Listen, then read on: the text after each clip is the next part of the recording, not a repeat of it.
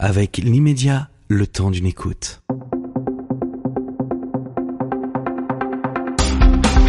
Bonjour à tous et merci de fidèlement nous rejoindre. Nous sommes en compagnie aujourd'hui euh, d'un invité qui me tient à cœur et qui je pense aussi vous tiendra à cœur, à savoir l'ex-arbitre national et international Tony Chabron. Je dis ex pour cette activité-là parce que Tony est encore très très actif aujourd'hui dans différents secteurs qu'il va nous expliquer.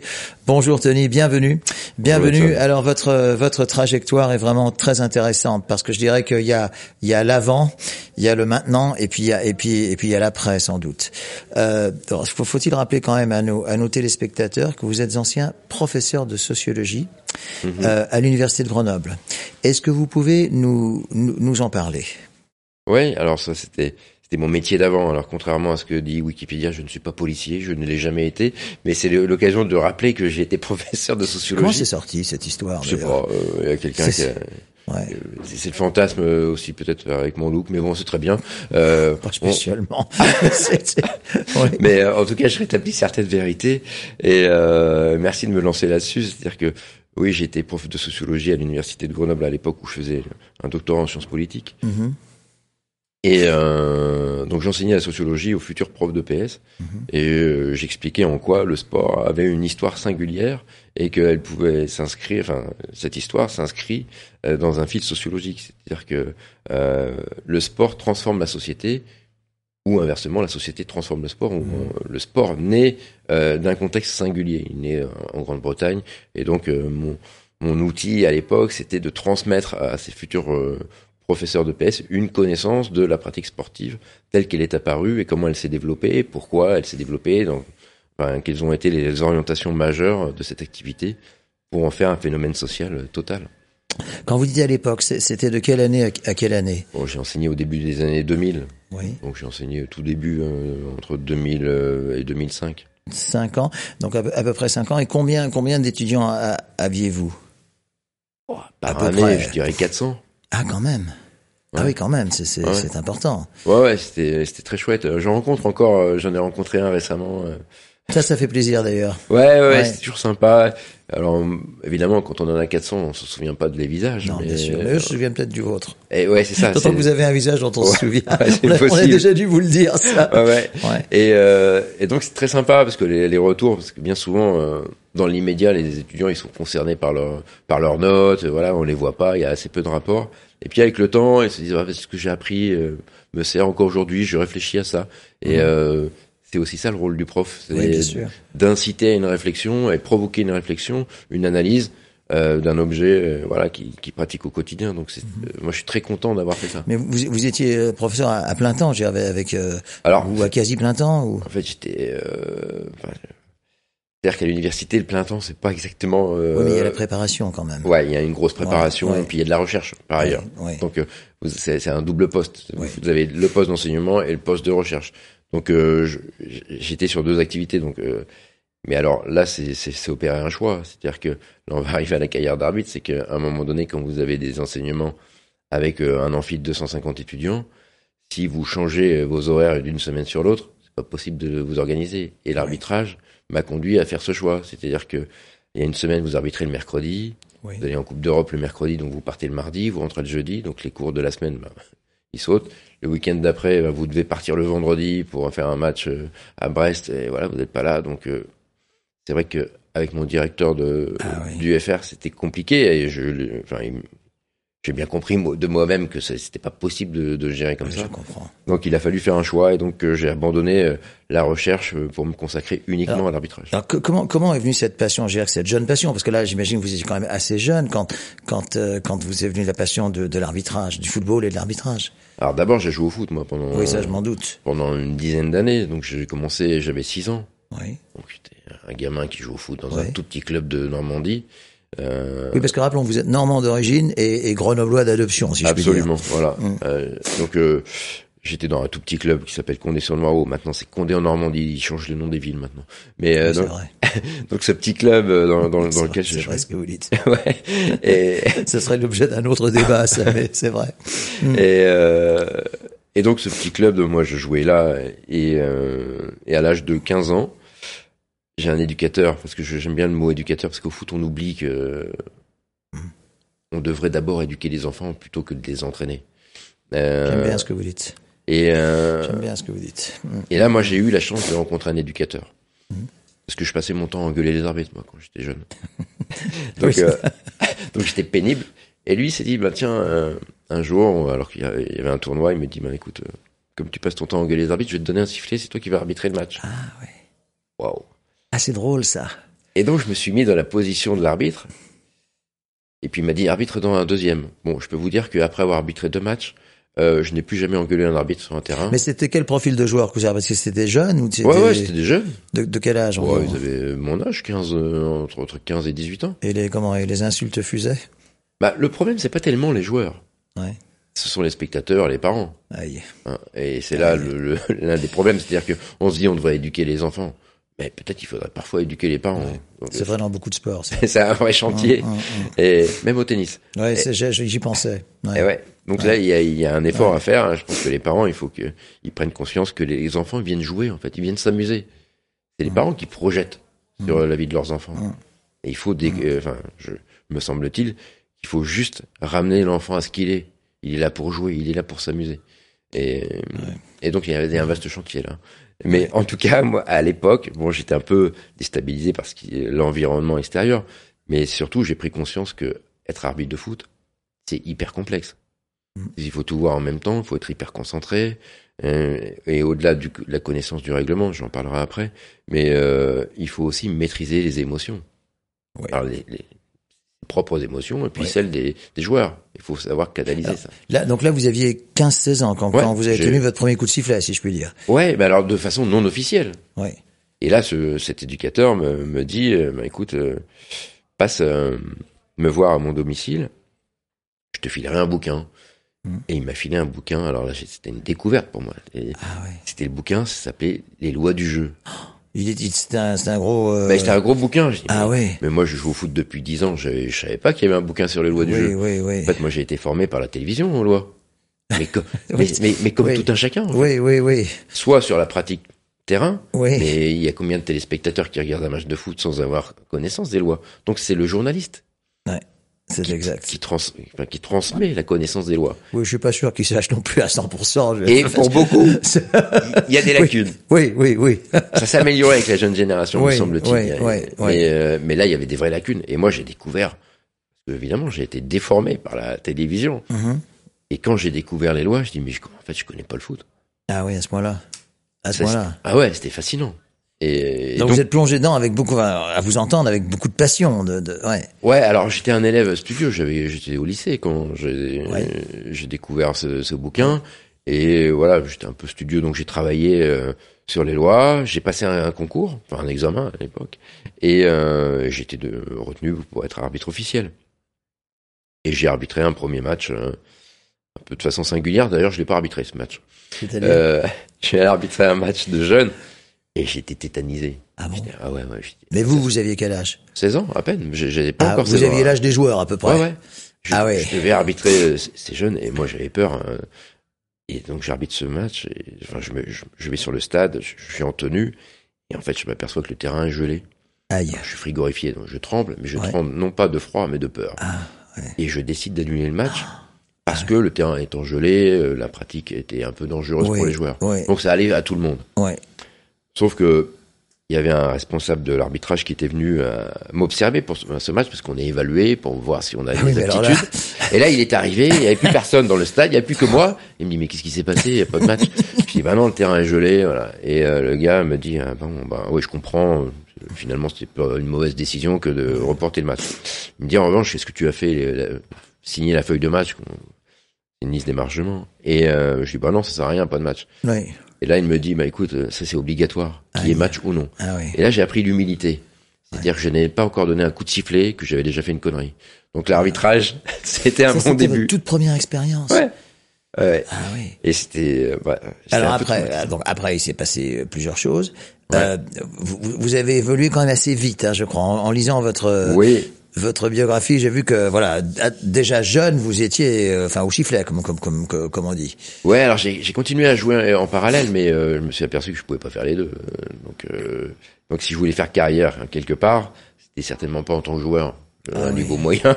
mais euh, mais l'arbitrage m'a offert, euh, enfin, c'est-à-dire que j'ai, comme j'étais quelqu'un de de sérieux mm-hmm. et euh, de studio, je, de studio pardon, et la bah, les personnes, les bénévoles qui encadraient euh, l'arbitrage de, ma région se sont dit, viens, on va investir sur ce garçon qui m'a l'air euh, motivé. Mhm. C'est pas facile de trouver des gens motivés dans l'arbitrage. Non. Et, une euh, crise de vocation? On y reviendra peut-être dans quelques, dans quelques instants, oui. Et, et donc là, bah, ils m'ont un peu poussé. Et vous savez, en tout domaine, s'il y a quelqu'un qui, qui vous fait confiance, mm. ça vous donne envie de performer. Ah bah totalement, dans, dans tout domaine. Et donc euh, là, j'ai eu la chance de, trouver des bénévoles euh, formidables qui font un, boulot qu'on sous-estime, parce qu'on parle jamais de ces gens-là, ils sont c'est un travail de l'ombre. Mm. Et eux m'ont beaucoup, beaucoup, aidé et euh, et donc j'ai gravi des échelons assez vite parce que bah, on m'a fait confiance, on m'a donné des responsabilités aussi en arbitrant des matchs de plus en plus importants au niveau régional.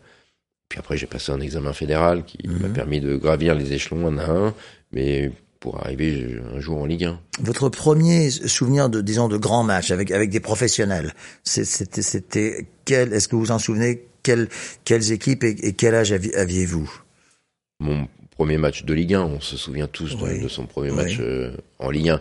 Évidemment, il y a d'autres matchs qui. Vous avez commencé, vous avez gravi les échelons, vous avez Ligue 2. Euh, ah mais là, tous tous les étages. Là. CFA, comme on dit euh, à l'époque. on passe la DH, CFA2, CFA, National, les deux. Enfin, Ligue 2. Mais les échelons, on les graphise d'année en année, ou est-ce que ça peut aller plus vite ou plus lentement? Depuis quelques années, ils ont un système enfin, de, de passerelle qui permet d'accélérer le process, ce qui fait que ça pose d'ailleurs un problème euh, d'expérience. Mmh. C'est-à-dire qu'il y a des jeunes qui arrivent et qui maîtrisent pas encore le niveau professionnel parce mmh. qu'ils ont pas ce. Moi, je trouvais que c'était une bonne école d'arbitrage que de prendre son temps et euh, de se dire avec le temps, je vais euh, avoir à gérer plein de situations mhm. qui vont m'être utiles à un moment donné. Mhm. Euh, rien ne vaut l'expérience. Et malheureusement, on avait mis une limite d'âge en se disant à 45 ans, les arbitres, il faut qu'ils dégagent. Et c'est là où ils ont le meilleur potentiel. C'est-à-dire qu'ils ont une maîtrise émotionnelle, ils connaissent les joueurs, ils connaissent le jeu, et ils ont l'expérience des situations. Mhm. Et c'est à ce moment-là qu'on leur dit, bah, il faut partir. Mais ça, vous, ça, vous êtes contre ça? Ah Parce bah, qu'autrefois, il y avait les arbitres qui étaient beaucoup plus âgés que, que 45. On a, on a réduit tout ça. On est passé de, il fut un temps, c'était 55. Bon, là, c'était un peu exagéré, mais, euh, 50, 52, ça va. après, on est passé à 50, puis à 45. Alors, je dis, je, dis ça, euh, cela étant, depuis quelques années, on a fait sauter cette limite d'âge. Mm-hmm. Parce que la loi, enfin, les lois européennes interdisent la discrimination par l'âge. Donc, on ne peut mm-hmm. pas empêcher quelqu'un de travailler. Mm-hmm en fonction de son âge. Mais cela étant, comme ils ont fait sauter euh, cette limite d'âge, ils ont accentué le niveau des examens physiques qui vous permettent d'arbitrer. En gros, à 45 ans, on vous demande d'avoir une vitesse maximale aérobique, donc pour, ceux qui connaissent un peu, euh, une grosse VMA à 20 à peu près. Ah oui, donc... Ce qui euh, fait qu'à 45 ans, vous êtes plutôt sur le déclin physique. Oui, bien sûr. Euh, Donc la sélection s'opère par elle-même. Je dis ah oui c'est ça, je vois. je vois. N'ayant plus de limite d'âge, ils ont créé une autre limite et qui n'est pas discriminatoire. Elle s'opère euh, par le physique. Mais vous tenez votre premier match professionnel parce qu'il y a deux choses. Il y a les, les joueurs sont professionnels et puis les arbitres sont devenus professionnels. Oui, depuis depuis peu. Ah, Mais vous vous étiez arbitre professionnel? Alors je, je n'avais pas ce statut parce que maintenant ils ont des contrats etc. Je mhm. n'avais pas ce statut, mais j'avais fait le choix de ne plus travailler par ailleurs. Oui, mais vous fallait quand même gagner votre vie. Ben, l'arbitrage permet ça.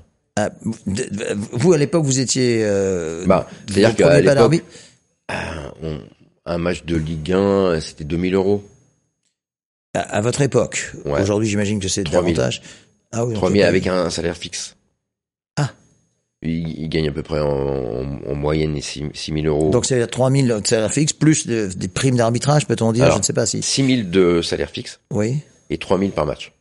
Ah, donc ça, ça peut être intéressant déjà, comme. Euh... C'est correct, oui. Ah bah oui, parce que si vous arbitrez ne serait-ce que deux par mois, ça fait. C'est ça. Plus la. Doubler le. Vous avez VAR, et puis après, pour ceux qui sont arbitres internationaux, vous avez aussi des matchs internationaux. Donc, ça peut faire un salaire conséquent. Oui. Reste que pour tout un pour tout un chacun, c'est un salaire conséquent. Oui. Reste que dans le milieu, Oui. Ce sont des salaires dérisoires. Vous voulez par, par rapport aux footballeurs Bah oui. Ah bah oui, c'est, bah là c'est oui, là c'est même pas de l'argent de. Ah oui, c'est c'est sûr. C'est, Voilà. c'est, mais c'est intéressant parce que alors justement en, en tant que sociologue, est-ce que vous avez parfois réfléchi à ça? Vous étiez donc arbitre, vous touchiez à ce que vous, vous venez de Mm. nous dire, et vous arbitriez des personnes qui eux gagnent euh, enfin des sommes absolument considérables. Et est-ce que c'était quelque chose qui était un peu dans votre euh, dans votre tête ou vous faisiez abstraction totale Alors, il faut pas, il faut pas en tenir compte parce que sinon, il peut y avoir de l'aigreur ou de la Ouais. jalousie, mais c'est pas, moi, je suis pas jaloux des gens qui gagnent de l'argent et ils Non. le gagnent, ils le méritent, peu. Absolument. Euh, en revanche, ça pose une question sur l'organisation de ce système. Mm. C'est-à-dire que sur le terrain de football, celui qui dirige, c'est celui qui perçoit le, moins de salaire. C'est vrai, Donc c'est un, reversement complet de l'échelle des valeurs. c'est vrai, Et accessoirement, euh, vrai. vous, vous rentrez dans un autre système, c'est-à-dire que celui qui a le moins de droit à l'erreur sur le terrain, C'est vrai, l'arbitre. Or, c'est celui qui gagne le moins d'argent. c'est vrai, C'est-à-dire qu'on pourrait être plus exigeant vis-à-vis des joueurs, c'est vrai. en se disant, compte tenu de l'argent qu'ils perçoivent, Mhm. ils devraient être irréprochables et quasiment parfaits dans leur Mhm. comportement. Mhm. En revanche, l'arbitre qui, lui, est le moins bien payé, et alors je me dis parfois, si on le payait plus, peut-être. Ouais, il faudrait payer quand même beaucoup, beaucoup plus pour atteindre euh, Bon. Ronaldo ou je ne sais Ouais, qui d'autre. bah le, le top, là, je, je viens de dire sur euh, Erling Haaland, Ouais. euh, qui gagne quasiment un million d'euros par semaine. Le, le joueur norvégien de Manchester. Ouais, Un million d'euros par semaine. par semaine, c'est 985 000 euros. Manchester City. Bon, ils l'ont pas payé très cher finalement, 60 millions d'euros, parce que pour ce type de joueur, c'est pas très cher aujourd'hui. Ouais. Mais par contre, son salaire est conséquent. Ça fait quand même 52 millions par an. bah là, je, je, je- là, je, je- je- je- je me suis affaissé sur mon siège là parce que ah ouais, ça c'est. Ouais, c'est- C'est délirant. Non, justement, euh, que- que- comment ça se passe euh, que- que- quand vous êtes avec des parce que vous, vous avez été aux côtés de grandes stars. Mhm. Euh, est-ce que est-ce que siffler euh, comment une faute c'est-à-dire, euh, pas, euh, voilà, Haaland vous voulez peut-être pas arbitrer Non, il est trop jeune. voilà mais non mais enfin vous Ou êtes trop- je suis trop vieux, c'est comme on qui non non non vous êtes encore très jeune non non euh, mais que, que- qui qui étaient les grandes stars que vous avez? Parce que vous êtes passé ensuite au niveau international Ouais. oui Ouais, donc, donc national Ligue 2 Ligue 1 enfin CFA Ouais. etc Ligue 2 Ligue 1 Mhm. Et national international. Mhm. J'étais- Par contre, là, c'est allé assez vite pour moi. Euh, Ouais. Dès la première saison, j'aurais pu être arbitre international, mais sauf qu'il y avait un point de règlement qui m'interdisait de l'être, donc j'ai dû attendre une deuxième saison. Mais euh, après, je suis devenu arbitre international assez vite, et je l'ai été pendant dix ans, quasiment jusqu'à la fin de ma carrière. Et euh, donc ça ça veut dire Champions League Champions League, Europa League, euh, des matchs de qualification à, à l'Euro, à la le mondial Monde. oui Donc euh, oui, c'est quelques matchs euh, intéressants avec des joueurs. euh, ouais, très très connu ouais, bon. Alors, qui après, qui sont les joueurs les plus connus que vous ayez arbitrés Bon, bah, vous avez Ibra pour le côté spectacle, Ouais. Ronaldo, euh, Mbappé. euh, voilà. Ibrahimovic, est-ce, qu'il n'arrive pas à intimider un peu les arbitres? Alors lui, alors moi j'a- j'a- j'adorais arbitrer Ibrahimovic Ouais. parce que c'est quelqu'un qui cherche le rapport de force. Ah oui. Ah bon? Et ouais, Dès le début? Avec tout le monde, Ah oui. avec ses partenaires, Ah oui. ses adversaires et les arbitres. Ah oui. Donc il est dans un jeu Ouais. euh, d'affrontement et de Ouais. prise de, prise de, de position et euh, de domination. Et ça, c'est hyper intéressant à Ah arbitrer ce, ce type de profil. Parce que si vous vous laissez écraser, vous perdez le respect. Oui, c'est exact. En fait, il faut être capable d'aller à l'affrontement sans que ça déclenche un conflit. Et ce fut le cas. Ah, souvent. Ah ouais. ouais. Bon, euh, il m'est arrivé de déclencher des conflits avec lui. Ah en bon tout cas, c'est plutôt lui qui les déclenchait parce qu'il était, voilà, il- c'était particulier euh, d'arbitrer Zlatan. Et alors, pourtant, c'était un joueur qui est fascinant. Moi, je, pour l'avoir côtoyé, c'est-à-dire que vous voyez un joueur qui est hyper athlétique, qui est très très très fort techniquement. Mhm. Et euh, quand vous êtes à côté, vous prenez conscience. La télévision sert à ça, mais euh, quand vous êtes juste à côté et que vous voyez ce type de joueur, il est- 90 ouais, ou- il, est, il est- il est impressionnant. Et puis surtout, il a une pour un type pour ce type de joueur, on se dit, il doit être un peu pâteau. Or non, il est hyper laxe et euh, il a une technique incroyable. Donc moi j'aimais beaucoup le voir jouer et surtout je savais qu'on allait rentrer dans un dans un jeu euh, où euh, personne ne veut perdre la face. Donc Vous, par- vous parlez anglais? ouais. Vous, ça fait partie d'ailleurs de le fait de parler anglais, espagnol, je ne sais pas. Je, ça fait partie des L'anglais est indispensable pour être arbitre international. Oui. Donc Ouais. voilà, pour les jeunes qui nous écoupent, qui voudraient épouser une carrière d'arbitre Ouais. international, ne perdez pas le fil avec l'anglais. Ça fait partie de l'examen de, de passage, si je puis dire. Ouais, il y a un exemple. Enfin, il y a un test quand on arrive à, la FIFA euh, les premières années pour vérifier qu'on a un niveau suffisant euh, en anglais. Alors ça nous permet de communiquer avec les joueurs, mais ça nous permet aussi de communiquer avec les dirigeants. Mhm. Et puis vous êtes observé par un, des observateurs qui viennent d'autres pays. Donc, euh, mhm. Et puis c'est une langue universelle. Quand vous êtes en stage, toutes les informations et toutes les recommandations sont faites en anglais. J'ai vu un très très joli documentaire où vous étiez avec un, un arbitre de basket américain, sauf erreur. Ouais. Euh, un très très beau documentaire. Euh, et l'arbitre euh, de basket américain dit honnêtement, I, I, screwed up, hein, je, je crois. Je, et, et, vous, vous, dialoguez ensemble, c'est très intéressant. Vous pourriez nous rappeler le, le contexte peut-être de cette... c'est un arbitre très très connu, c'est ah, en Amérique de basket. Ouais, ouais, c'est Joey Crawford. Voilà. Qui est la star du voilà. de l'arbitrage. Il est arbitré, je sais pas, 30 saisons en NBA. Il a arbitré les plus grands, les plus grands, euh, les plus, grands basketteurs du monde. je, suis allé chez lui. Euh, il y a une photo où il est avec Michael Jordan et euh, LeBron James. Ouais, c'est, ouais. Il arbitre, il arbitre les deux. Donc, vous voyez, c'est, des non, ça faisait beaucoup de sympathie entre vous. C'est, ah ouais, mais c'était, ah, ouais, ouais, c'était un joli rencontre. on a tourné cette interview, on est resté quatre heures chez lui. Ah oui. Euh, bon, ça a été un long, un long, un long cheminement pour pouvoir le rencontrer mais par contre euh, quelqu'un d'adorable. Euh, ah ouais, nous, a reçu, nous a reçu chez lui avec sa femme. Il avait belle il rencontre. Était, il était très ah, ému qu'on vienne de France pour le rencontrer, très surpris. Et c'est vrai que le documentaire qui s'appelle Dans la tête des hommes en noir, vous pouvez retrouver sur Oui, c'est très bien, c'est très très bien. Et et lui, donc il nous accueille et il nous raconte son histoire. Alors vous, Nelson, qui, qui maîtrisez les langues, euh, c'est pas à vous que je vais apprendre. C'est-à-dire qu'au début, on avait fait venir un traducteur parce que moi, je me suis dit, je maîtrise bien l'anglais, mais avec son accent américain, il est possible que je, mm. je rate des mots. Donc on a fait venir une traductrice et on commence l'interview. On avait discuté auparavant pendant une petite demi-heure pendant l'installation des techniciens. Mm-hmm. Et on commence l'interview et je la fais en français. Je commence à parler en français. Mm-hmm.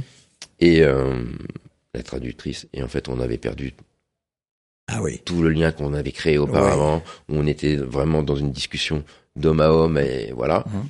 Et tout ça tombe à l'eau.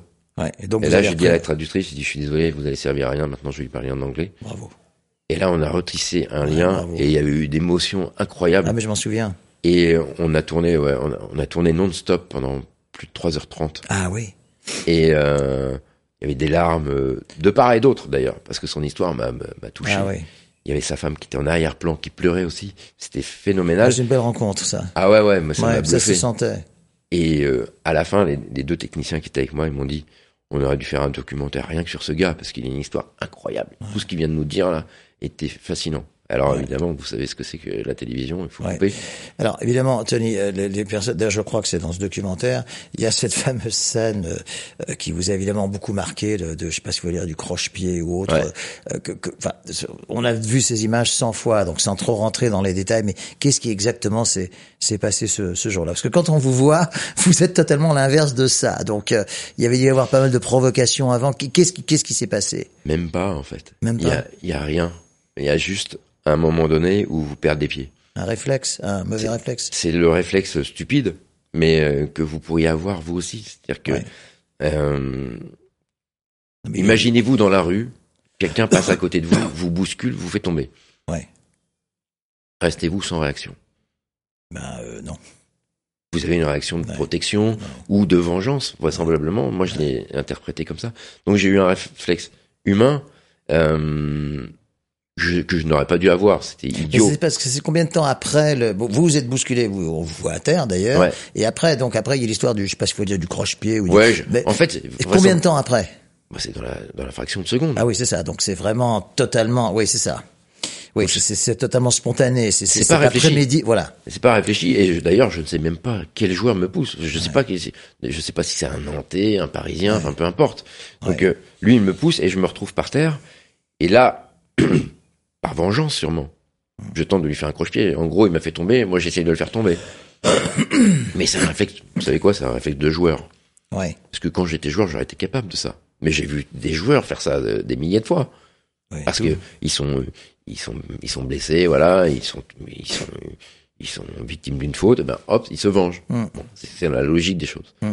Mais voir un arbitre faire ça, c'est pas dans la logique des choses. C'est exceptionnel.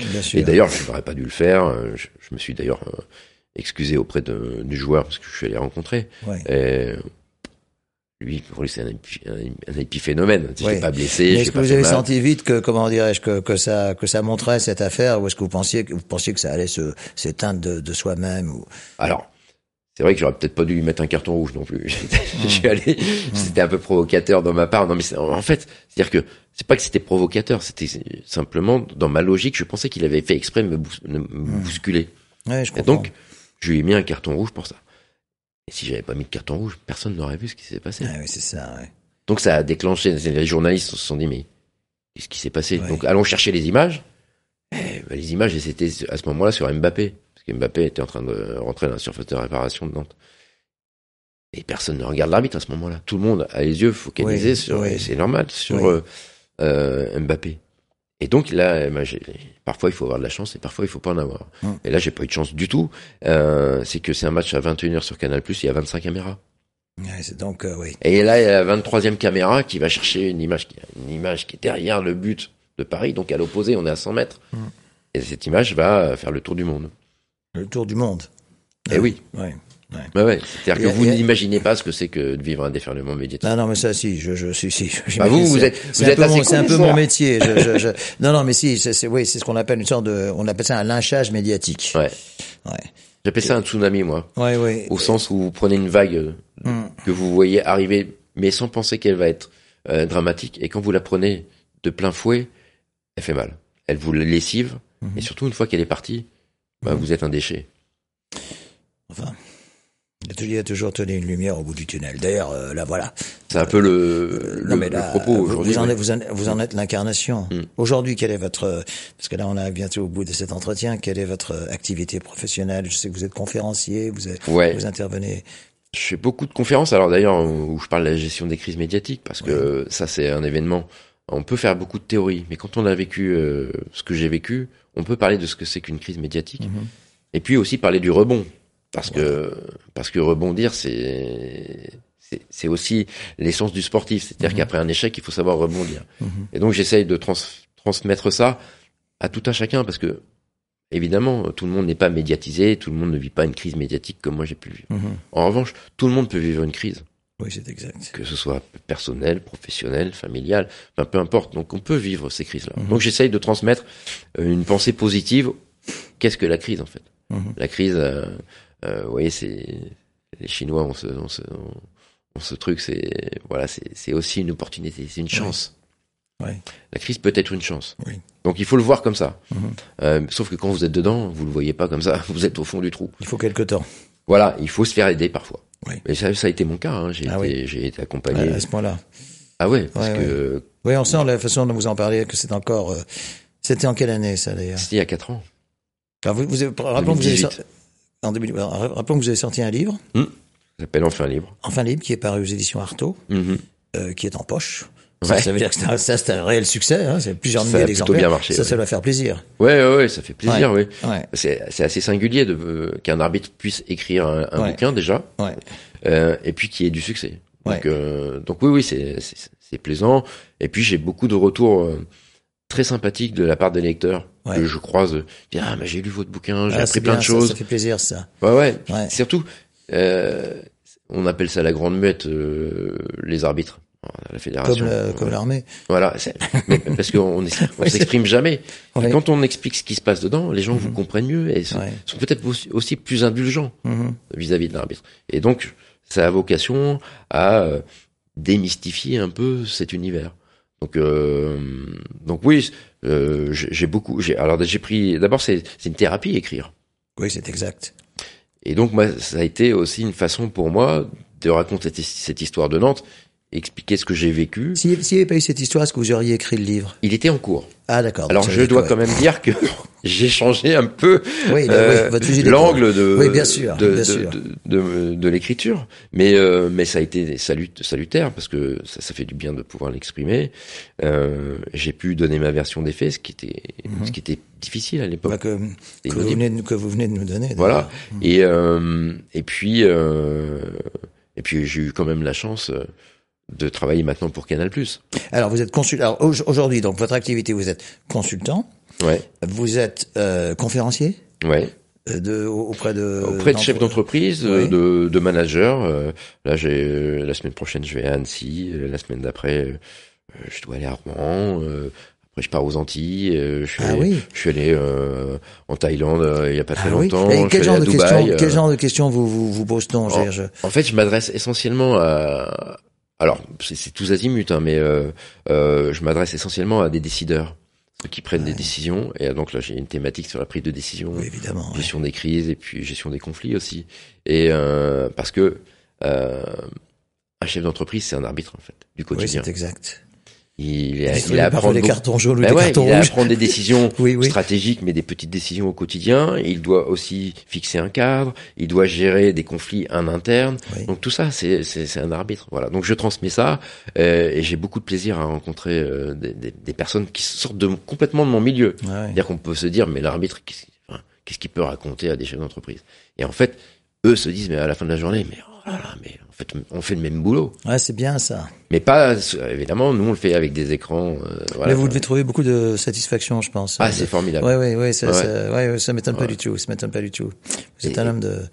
et il nous faut bientôt arrêter. Il nous faut. Nous avons légèrement dépassé. Nous, nous sommes dans les arrêts de jeu. Ah, mince. bon, là, on va faire le temps additionnel. Et après, voilà, pour Canal Plus, maintenant, je, je, je véhicule aussi d'autres, euh, une autre façon de voir l'arbitrage Mhm. et qui, euh, Ça, Parce les que- téléspectateurs aiment beaucoup. bah oui, parce que Ah oui.